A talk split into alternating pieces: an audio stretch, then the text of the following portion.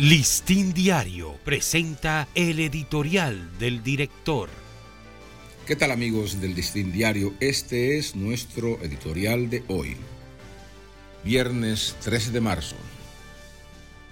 Forenses como taxistas constituye una calamidad y un desprecio mayor por la ciencia y el buen hacer que 150 médicos forenses formados en el país no estén prestando servicio por falta de nombramientos.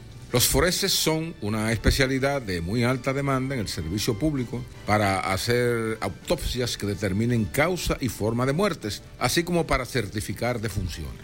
Su trabajo es imprescindible y en ocasiones determinante para clarificar crímenes o seguir el impacto mortal de enfermedades que pueden extenderse en la población.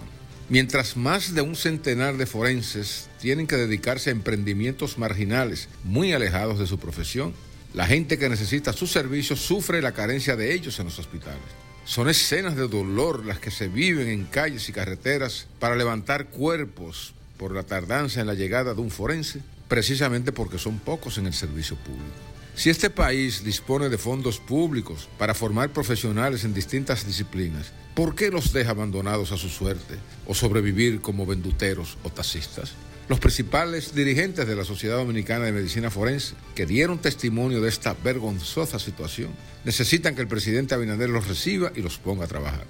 Más aún, cuando hay muchos hospitales carentes de un buen servicio de forenses y las unidades del Instituto Nacional de Ciencias Forenses, INACIF, ameritan ser reforzadas con estos profesionales, en su mayoría desempleados.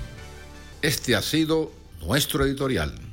Listín Diario presentó el editorial del director.